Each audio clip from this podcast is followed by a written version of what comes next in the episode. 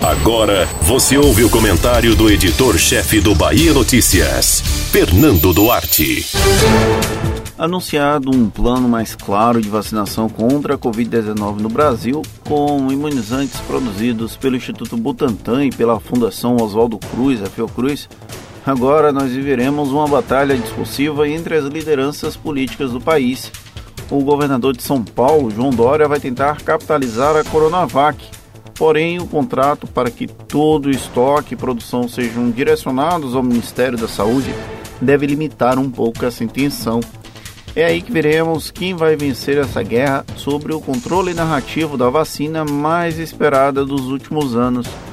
O governo federal tem o poder de requisitar administrativamente o imunizante e terá apoio dos demais governadores brasileiros que discordam do excesso de protagonismo que Dória arvorou para si, ainda que o chefe do executivo paulista tenha usado o marketing da vacina do Brasil. E por mais que tenha enrolado para aceitar a vacina do Butantan, é mais justo que todas as doses disponíveis integrem o Plano Nacional de Imunização e não apenas os planos megalomaníacos de um único gestor. Há semelhanças entre os lados opostos desse embate a concentração do maior estoque disponível de vacina no governo federal vai enfraquecer o discurso daqueles que tentaram se antecipar nas negociações diretas com o Instituto Butantan.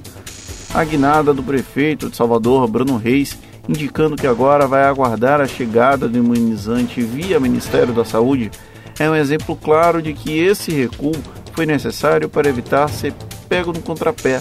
Como não se sustentaria a história da aquisição direta, Bruno Reis preferiu recuar.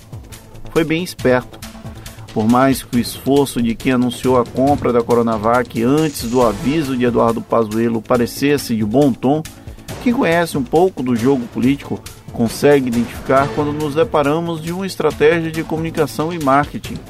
Da forma como se comporta o governo federal, a requisição de todas as doses disponíveis, quando estivessem disponíveis, era totalmente esperado até porque é preciso desconstruir toda a desastrada construção da crise do novo coronavírus. A vacina é a derradeira alternativa para isso, mesmo que contradiga todo o discurso adotado até aqui. Mas coerência para quê, não é mesmo? Não nos enganemos. Não há inocentes nessa guerra simbólica que vivemos nos dias de hoje.